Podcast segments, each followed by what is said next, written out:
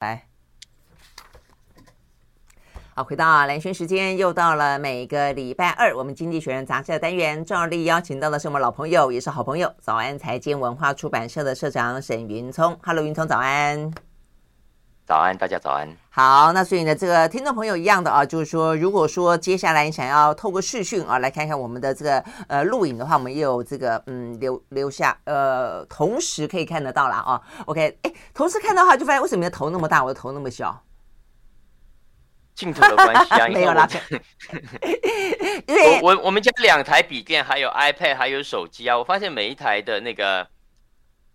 诶诶，这个光线啊，啊，跟效果，这边视讯效果都不一样。嗯，对啊，你这个看起来还不错，有点点这个大光圈的感觉。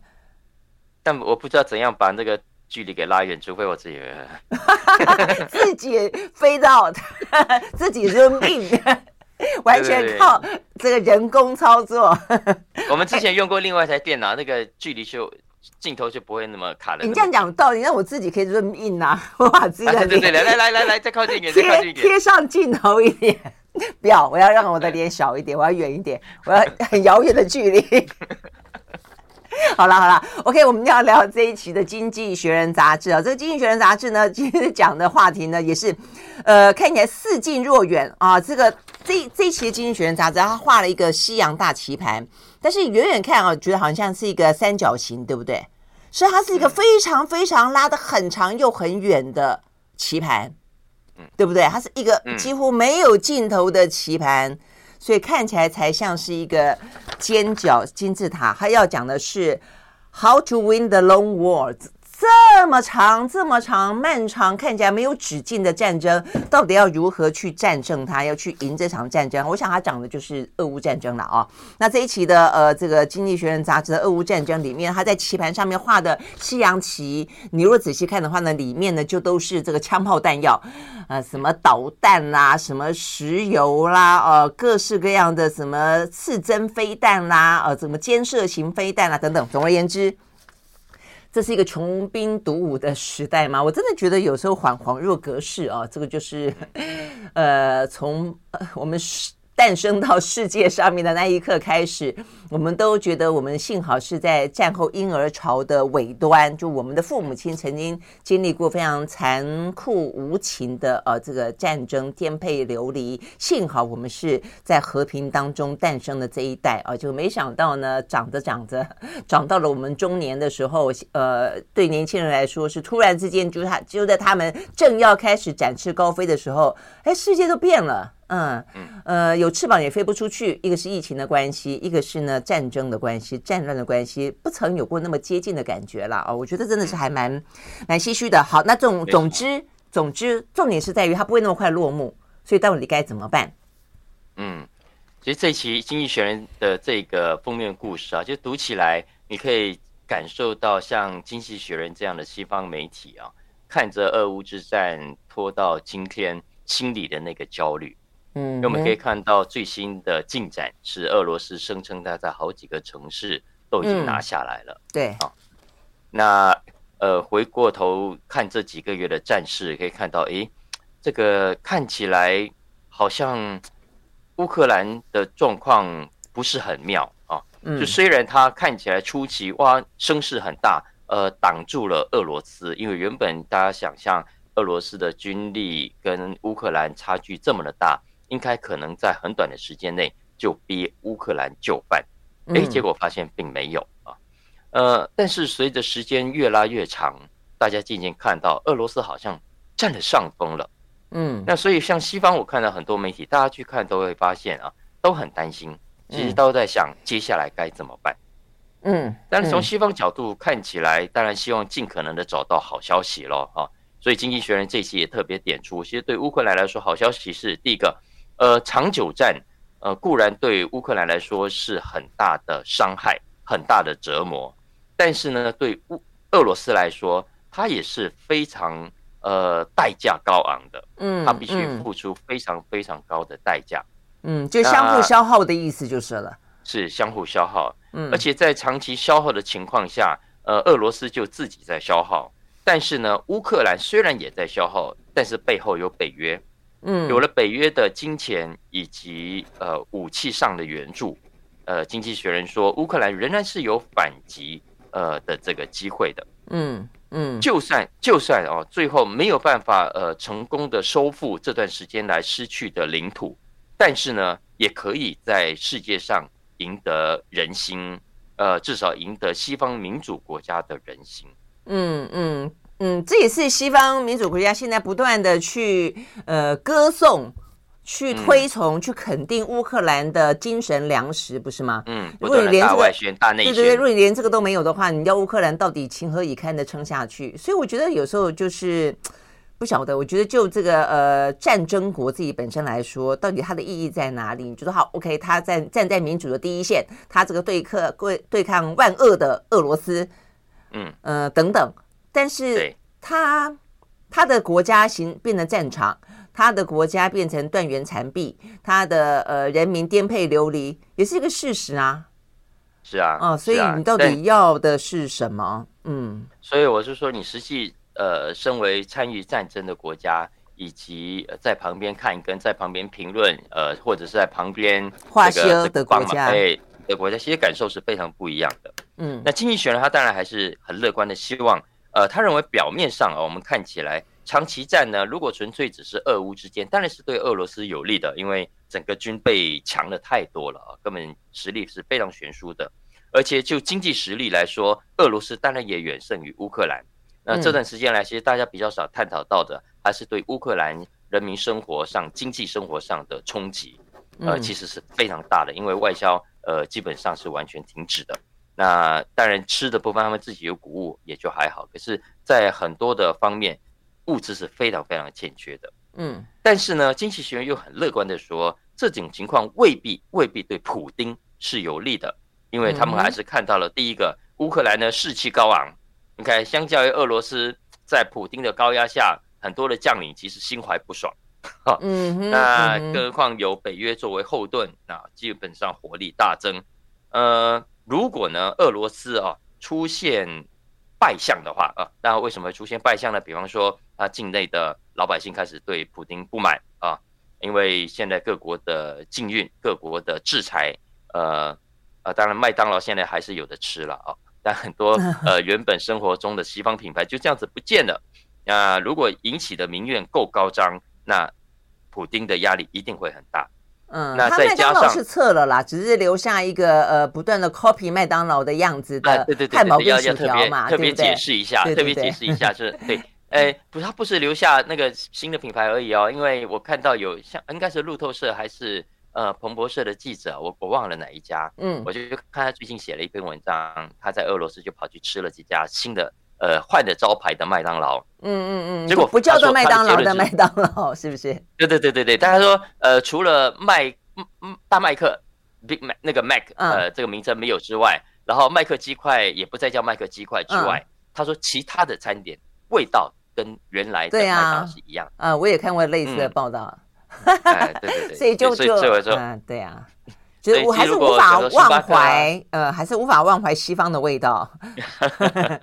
那而且加上刚刚讲的啊，呃，有些将领，有些内部的领导层，其实呃，现在如果内斗再加剧的话，因为西方的情报显示啊，呃，这个普丁啊，其实有被属下。这个欺上瞒下之嫌，嗯 嗯，呃，所以这个这个军情也不见得能够完全上达，所以如果在这样的一个情况底下呢，其实对普京来说是一个非常大的压力。那未来因此而出现败相，呃，就对乌克兰是非常好的消息。哎，但是事实上有关于他们军方内部有一些呢，什么下情无法上达啦，甚至有一些不同的一些呃意意意义啊，就不一样的一些意见，一直以来都有。所以呢，呃，为什么这里就是俄罗斯进攻乌克兰不是那么的顺利，久攻不下，甚至有些部分战略战术发生错误？但是重点要在于说，他要必须要达到致命性的政权崩解，才可能去止战啊。否则，如果说一点点的问题，然后一直都有，然后对于普京来说不足以去撼动他的呃权力基础的话，我觉得还是没有用啊。这样会不会太乐观了一点？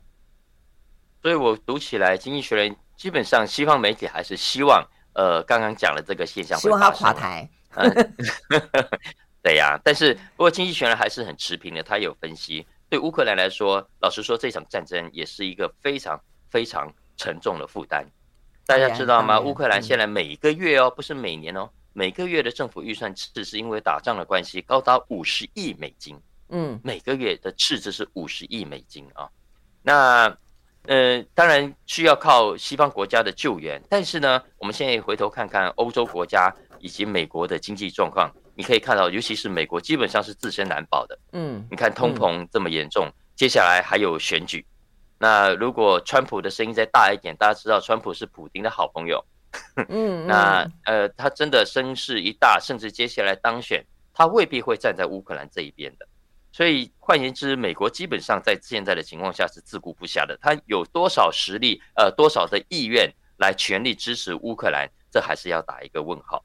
而且不要忘了，这场战争拖得越久，呃，固然希望呃乌克兰能够胜出，但是。在过程中受害的不只是乌克兰，还有全球经济。嗯，全球经济我们现在看到，从能源到粮食，呃，因为这个很多都卡在俄罗斯手上，呃，所以都遭到了池鱼之殃。嗯嗯，对啊。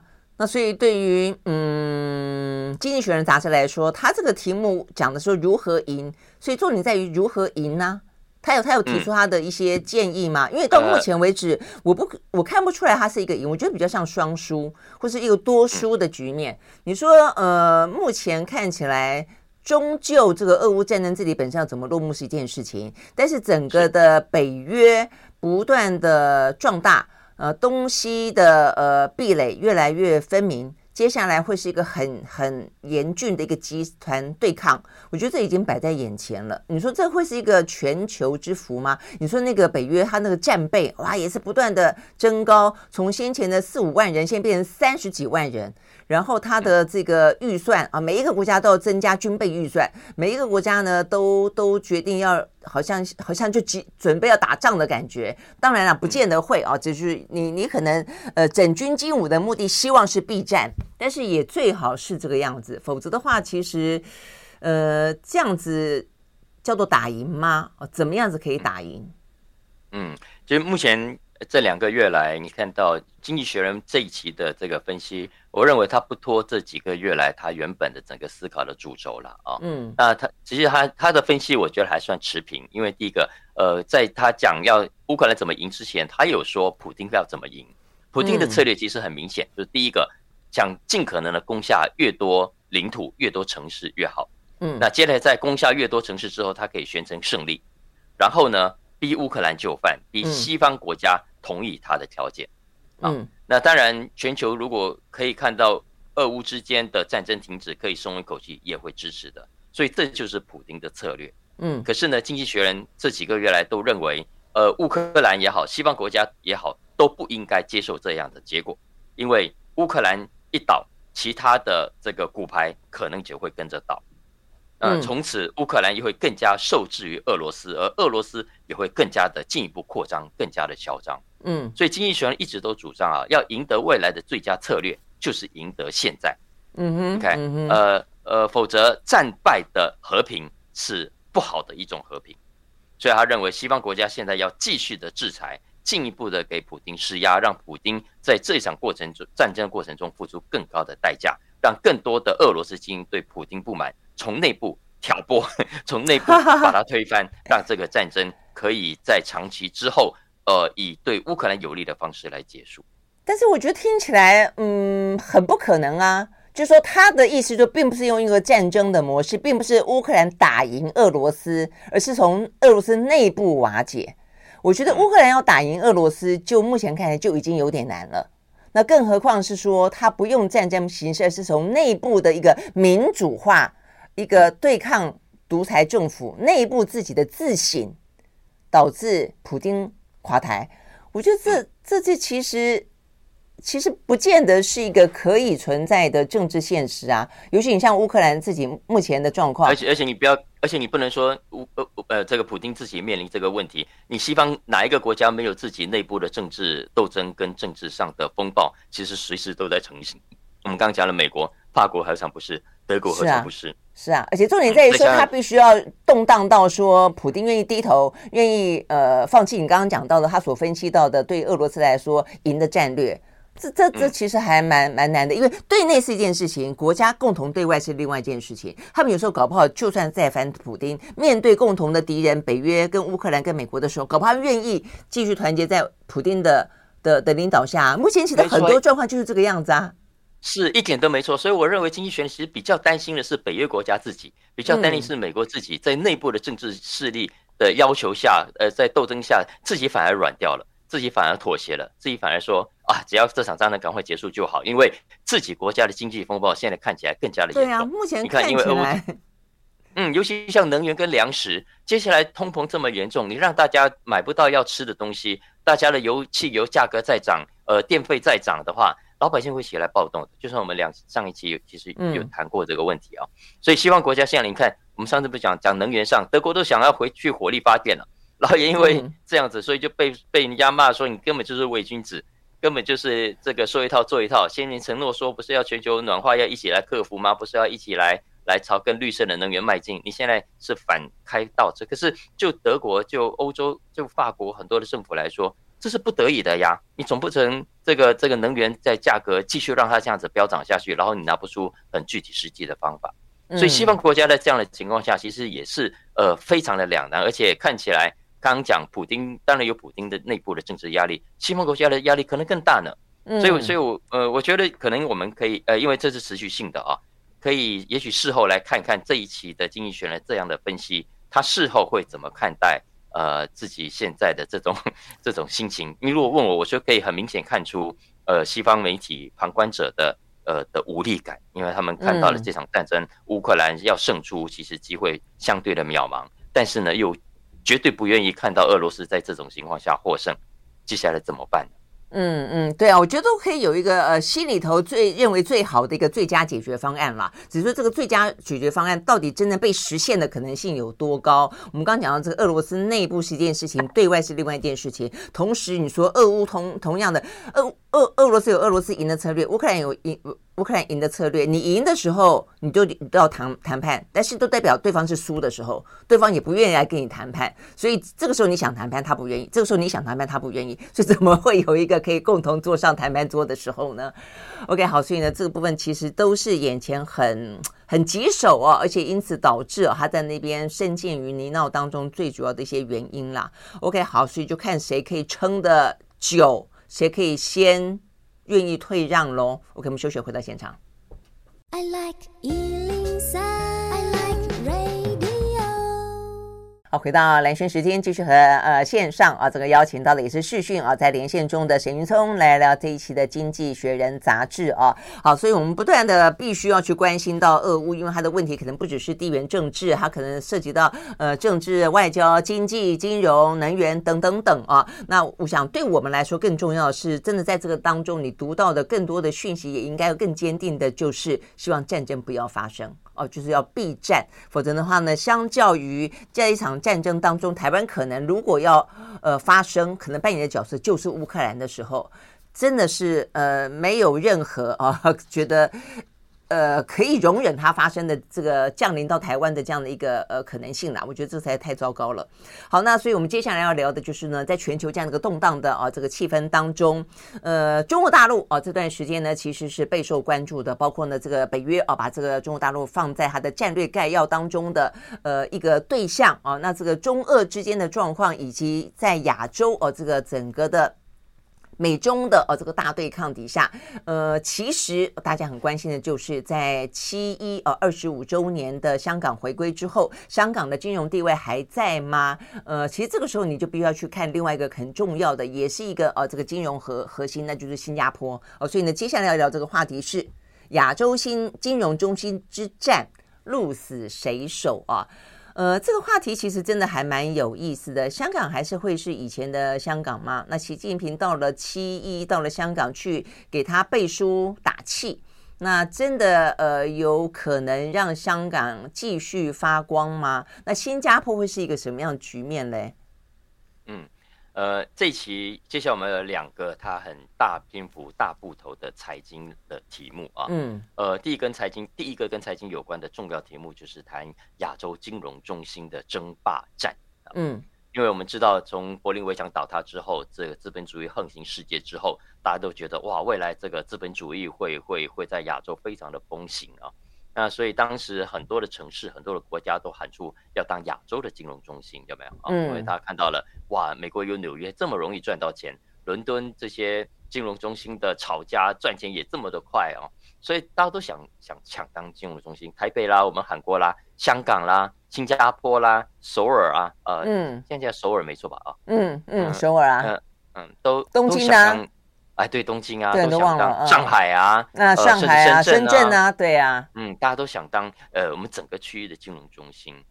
那为什么要抢当中文金融中心？因为第一个，我们都看到亚洲现在以及未来的重要性啊，因为现在啊，大家知道吗？亚洲的 GDP 已经占全球的百分之三十了。嗯哼，我们其实前面讲，不管是呃东亚，呃还是东南亚，还是南亚，其实都是全球过去这几年来经济成长最快的地方。嗯嗯嗯嗯，所以相较于已经成长速度放慢的西方国家来说，亚洲当然是未来金矿之所在。然后你不要忘了，全球两大人口最多的国家就在亚洲啊，中国跟印度，再下下印尼。哇，那个人口市场之大，嗯嗯，嗯，而且更不要忘了，这几个国家都还在崛起，就并不是成熟而已，而是他们都还在崛起啊。嗯呃，光是人口红利就已经够够吓人了，对不对？是是是，也就是因为这样子的展望底下啊，而且展望不是我们今天才看到，因为这个人口趋势十年、二十甚至三十年前我们都已经可以看到了，所以早在三十年前，呃，包括台湾在内，我们都看到了未来这一块大饼实在是非常非常甜。那过去当然，呃，很想吃不见得吃得到。那可以吃得到的几个市场当中，当然首推你刚刚讲到的香港，嗯，因为香港当年在英国的治理之下，其实呃，整个把伦敦的那一套啊，不是全部了啊，但是大部分都学到了。所以在香港，呃，过去这二十年来，你可以看到在在市场上能够玩的各种的金融游戏，各种金融甚至是把戏啊，嗯，呃，欧洲能够玩的，香港也都可以玩。那这个其实相反的，在管制比较严格的呃台湾啦、呃新加坡啦，很多的金融工具都是不能玩。可是，在香港哇，大家玩的很开心。嗯，所以很长一段时间，香港是继纽约、继伦敦之后的全球三大金融中心之一。嗯，嗯，是啊，嗯，所以原本大家预期，呃，好嘛，就算未来这个呃这个中国崛起了。那上海的金融市场相对地位也比较重要，但是，呃，既然中国承诺对香港五十年不变，所以代表香港的这个金融中心的优势还可以持续很长一段时间。那上海的崛起，也许是是另外一颗星星，而不会把香港给取代掉、打倒，对，不会取代掉啊。所以对香港一度大家其实是非常乐观的，嗯，但现在但是没有想到。嗯，对对，现在整个状况逆转了，所以不叫逆转。跟香港的状况，大家可以看到，呃，二十五年过去，呃，不用等五十年，世界已经改变了啊。那现在，现在我们看到了，随着中国市场对于科技啦、对金融市场的管制，在这两年中美这个呃整个角力，嗯，角力过程中，它渐渐的收紧之外，那香港也因为这几年来的风云变色啊。看起来不再可能在西方眼中是一个那么完全自由开放、好玩的金融市场了。嗯，所以看起来崛起中取而代之，而且势头上看好的叫做新加坡。嗯，叫了新加坡啊，所以他这期花了呃不少的篇幅为大家介绍一下新加坡的这个整个金融业过去的呃的这个发展。那呃，因为为什么？因为大家知道金融活动哈是是非常。呃，需要自由开放，它是非常典型资资本主义的的的一个运作的方式。那相相较之下，现在的中国、现在的印度，其实都还是有某种的资金控管的。嗯，呃，而且而且，呃，想要干嘛，他可能就干嘛。西方国家完全不可预期，他们这个政府接下来要干嘛的啊？嗯，所以相较之下，诶，新加坡，嗯，第一个政府相对高效率，可预期。呃，而且至少目前为止都强调法治，呃，而且也对企业相对友善。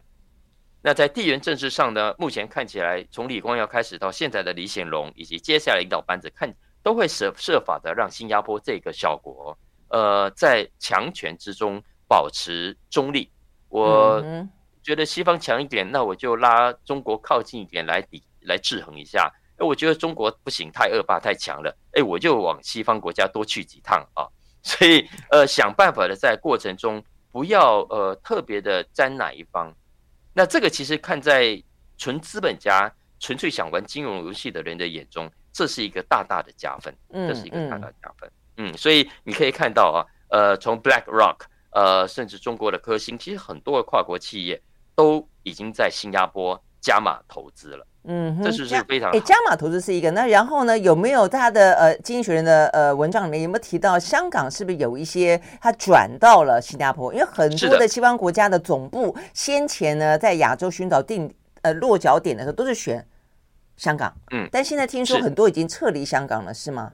是啊，其实香港这这几年就很多都撤，有些撤到呃东京去，有些撤到台北来啊。嗯，当然也有很多撤到新加坡。嗯嗯那其实撤到新加坡，当然是对西方国家来说，语言相近，环境也相对舒适。呃，但是第一个，呃，老实说，代价比较高，因为新加坡的呃所得呃消费各方面都还是相对高的，呃，房子很高很贵，这个这个各方面都不便宜。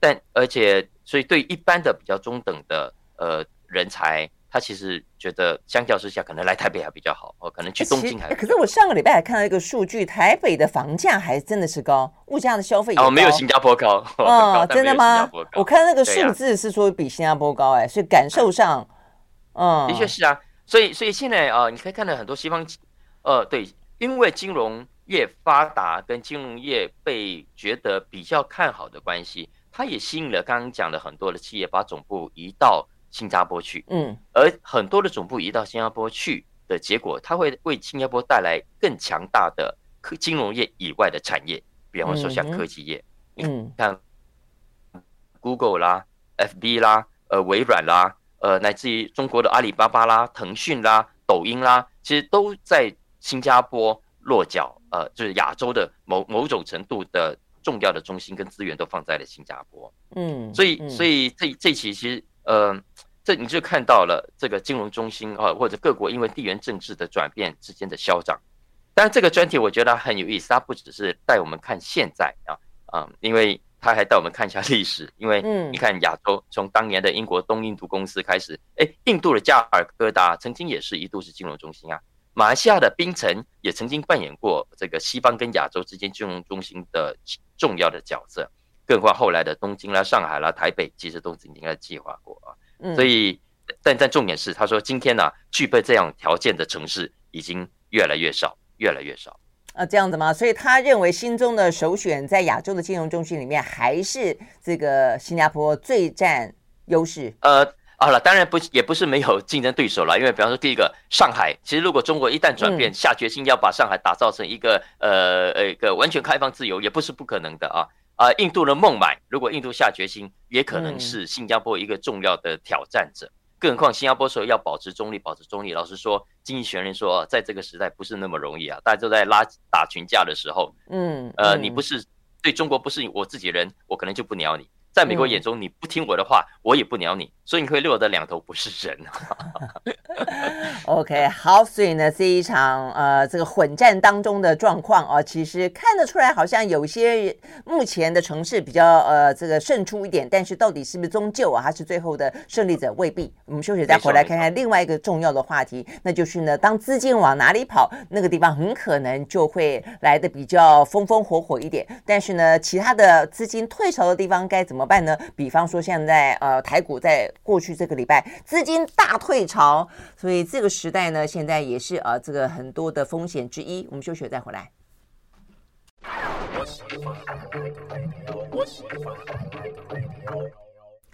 好，回到蓝轩时间，继续和沈云聪来聊这一期的《经济学人》杂志啊。那就像云聪讲的，连着两个话题，比较是现在的一些金融上的、资金上的整个的经济当中的一些呃很大的一些变化了啊。所以，我们接下来要聊的就是当资金退潮之后，全球的新创啊，这个谁撑得下去？对啊，其实某个程度来说，你说，嗯，资金如果从股市里面退潮，如果这个只是一个投机炒作的话，那退了也就退了哦。但如如果说它是很多是一些新创的这些资金的来源，它就是期待这一些天使呃们呃来投注资金，让他的梦想可以起飞的话，那这个资金通通跑回去美国，这个其实很伤脑筋呢。嗯，没错。所以这一期它另外一个部头蛮大的财经题目，谈的就是在整个市场逆转之下，呃，因为创投资金的退潮，其实对新创事业带来的冲击是非常大的。因为过去我们上上次有聊过啊，这次的资金退潮，我们可以一步一步看到，首先上市贵的大的企业、高科技股，呃的价股价重挫，那当然受到冲这个影响非常的大。可是毕竟它是上市已经有规模的，再影响再大也就相对是有限的。嗯嗯、那但往下啊，往下其实是一层一层都受到影响的。那往下一层当然就是新创准备 IPO 或者刚刚 IPO 的这一批公司，嗯，因为这些才刚刚上市，才刚刚让大家认识市场，这些都还没站稳，而且基本上都还在烧钱的状态。它其实受创比我们刚刚讲的这些高科技股、这些大型的高科技股还要。来的严重，嗯，那所以今年的 IPO 市场其实非常的冷哦。美国今年五月，呃，整个第三季我看就是个位数吧，就几家，可能六七家 IPO 而已啊。哦，所以嗯，大家都觉得市场这么冷，我干嘛出来？嗯，这外面刮风大雨的，我留在家里下，等等天气好了再说。嗯，那所以你看，如果 IPO 之路短期内受阻，那很多新创其实受创会更加的严重。嗯，那新创公司特别需要资金的入驻，我们自己都知道。对，那过去这十年因为市场很热，所以创投业者啊非常积极的在投资，所以过去这十年其实是新创与创投的这个黄金的十年啊。大家知道吗？去年啊，去年的这个创投投资金额高达六百六千两百亿美金，什么意思呢？这代表着十年来翻了十倍。翻了十倍，OK，嗯，所以这也是为什么过去这几年来我们谈到新创公司啦，哇，很风风火火，然后动不动就有独角兽，动不动独角兽就增加了很多。为什么？因为大家钱太多了，抢着要去投资这些呃未来可能 IPO 的的的的的公司，然后都期望他们 IPO 之后会变成下一个科技巨人啊。嗯，所以呃整个整个创投积极投入的结果，也让也让呃这股新创的风潮更加的全球化。啊，我们之前聊过，不只是美国新创公司受惠，以色列啦、台湾啦、韩国啦、日本啦、中国啦，其实大家都想要呃，在在它 IPO 之前抢到一块一桶黄金啊。嗯嗯嗯。但是现在我们可以看到了，呃，俄乌战争啦，呃，中国开始对高科技股收散啦，然后现在利率开始在涨啦，其实就让整个创投的资金行情大逆转了。你看大逆转了，它不只是开始不买高技股、高科技股，转而买比较比较安全的的的的资产。那其实新创公司本来就是高危险群，更是让他们早就赶快抽腿了啊。所以今年五月啊，创投投资新创的金额只剩下三百九十亿，三百九十亿，这个金额等于二零二一年去年的平均的三成而已。也就是说，平均差这么多哈。不过今年才过一半而已啦。呃，看起来下半年不会太乐观。嗯，那这对新创公司来说当然是坏坏消息了，因为现在这种势头啊，这种经济总体经济的状况，正是他需要资金的时候啊，正是他需要烧钱的时候啊。所以最很悲观的看法是，这种状况呢还会再持续下探一年，就未来这一年都还是这种状况。嗯，因为通常当呃这个通膨严重啦，呃当能源出现震撼、出现危机的时候，其实呃。创投的资金的流向，因为创投资金拿来就是有钱的人给他的，那些有钱人看到这种势头，也不愿意去给创投了啊。嗯嗯。嗯那可是你这样讲，我我昨天才看到这个美国他们最新的这个经济数字嘛，这个真的还蛮惨淡的，所以惨淡到呢，市场已经有另外一种呢可能的讨论了，就是说会惨到一个程度啊，这个美国也决定好不要再收紧资金了，这个不要再升级下去了，再下去的话呢，这个全球的经济会大衰退了，所以呢会停止升息，转为降息。嗯，不知道哎，这个几率到底高不高？会不会在今年里面发生？对，蓝轩提到这个，大家不能排除它的可能性啊。嗯、其实我们在呃两千年这个金融风暴前后，我们都可以看到了联准会的角角度角色是可以非常积极的。它可以一下子觉得状况不好就连续升息，嗯、然后现在觉得哇状况又不妙了，又开始连续降息啊。嗯，那经济学人这篇其实有讲到，有三大类的新创公司，其实在未来会特别危险啊，大家可以稍微注意一下。首先，第一个，它所属的产业竞争者众，OK，例如像外食物外送业啦，有没有？我们上次讲到的 FinTech 啦，呃，治安，因为看起来大家都觉得这一定是一门好生意，大家争相投入，其实投入的结果就是杀成一片的红海啊！虽然是高科技，嗯嗯、可是已经杀成一片红海了。这是第一大类。嗯，第二大类是比较倒霉，他们又赶得及在二零二一年完成募资的这些新创公司，没有赶在这个这个寒流来袭之前准备好物资的啊。那呃，其实全球五百大新创企业当中，呃，有蛮多家就是属于这种状况，所以这个是第二大类很危险的。再来第三大类的是对消费市场相对反应比较敏感的。比如说，呃，一旦消费者想要呃保守一点，呃，想要省钱哦，他第一个可能会受到影响的，马上受挫的。嗯，对对对对对，哈，所以所以这三大类呃的新创，其实现在就特别的头痛，所以很多已经开始要裁员啦，啊，然后呃开始要缩减他们的行销费用啦，呃等等啊。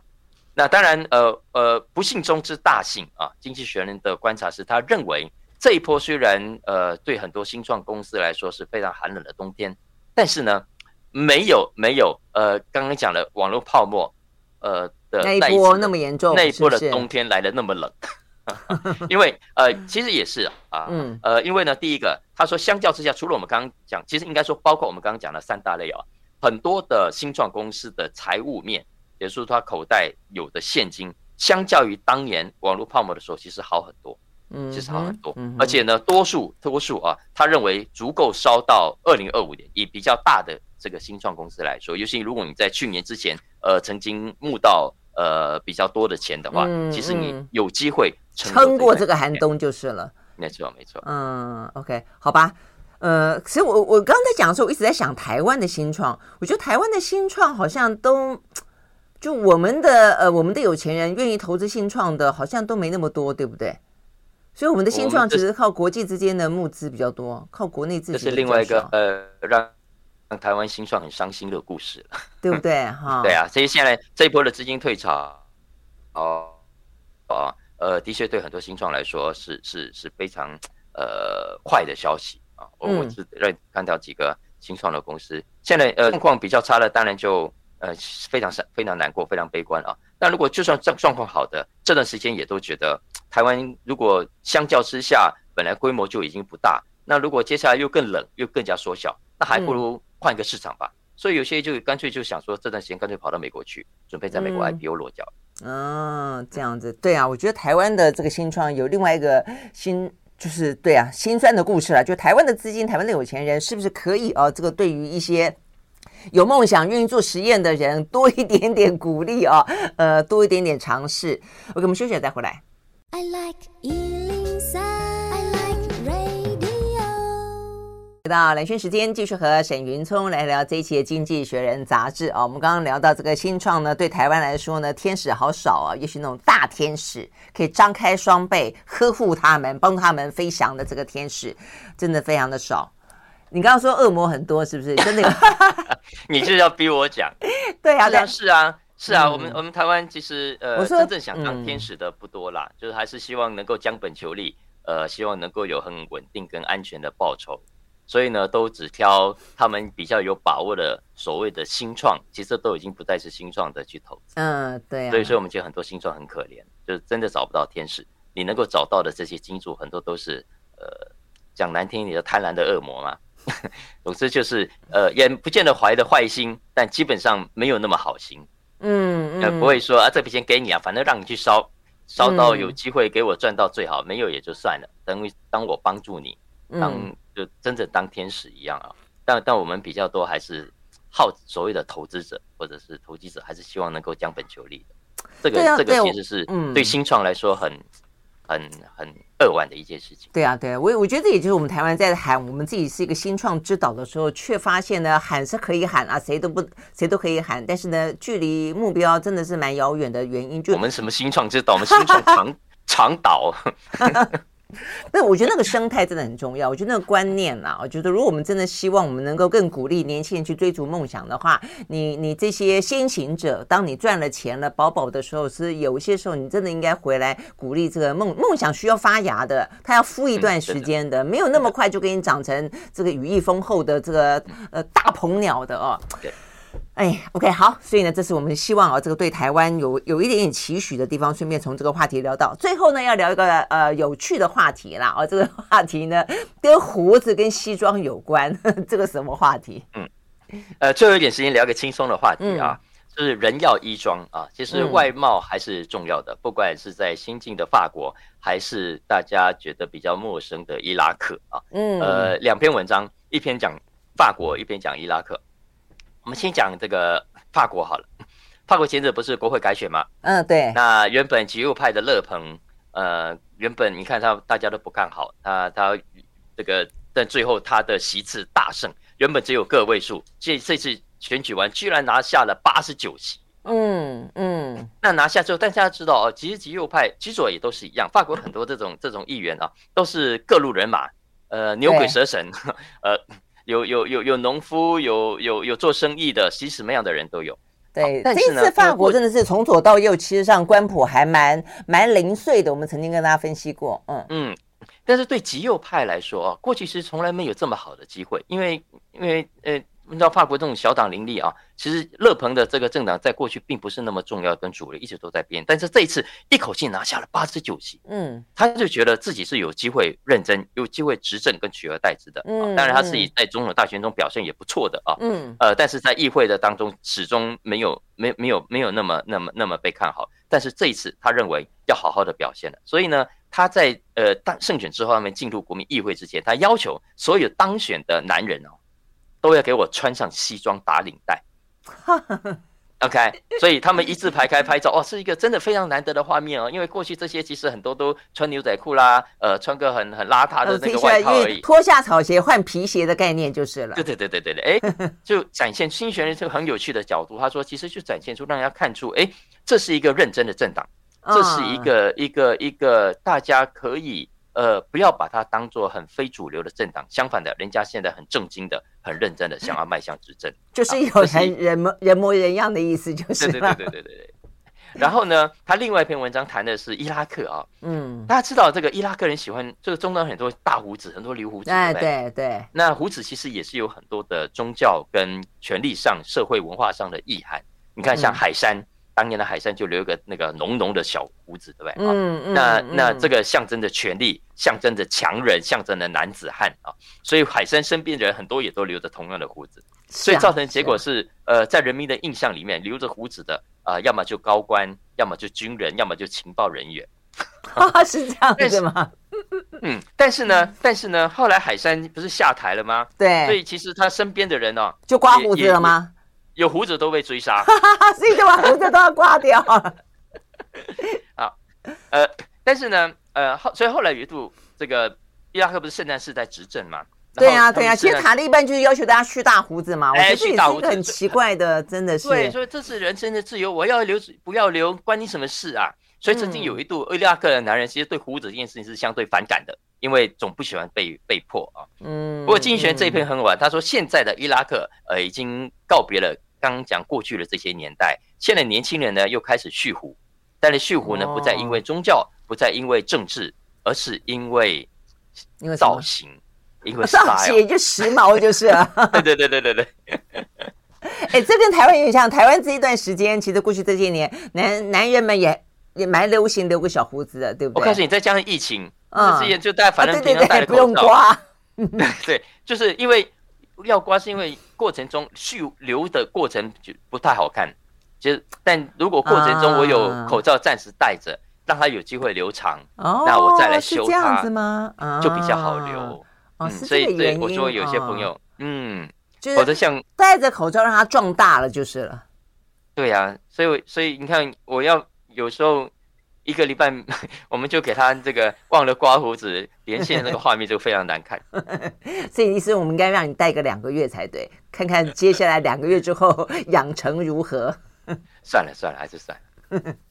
OK，好，所以呢，其实呃，有一些象征性的。嗯，图腾式的东西其实还还蛮具有一些呃社会人类学的呃角角色在里面的啦啊，所以你真的觉得穿了西装的右翼，他未来真的可以让法国的政治呃迈向一个可能接受的执政的角色吗？不知道哈，对不对？嗯，但他至少是希望这样子想了哈。OK，好，所以是我不我不可以再这么邋遢，我也需要 下次我上节目带个礼。穿个西装，代表你可可能可以执政就是了，对不对？哎呦，这个实在是 OK 好，但是呢，这就是好玩的地方了哦。OK，非常谢谢沈云聪带来这一期的《经济学人》杂志，谢啦，谢谢，嗯，拜拜。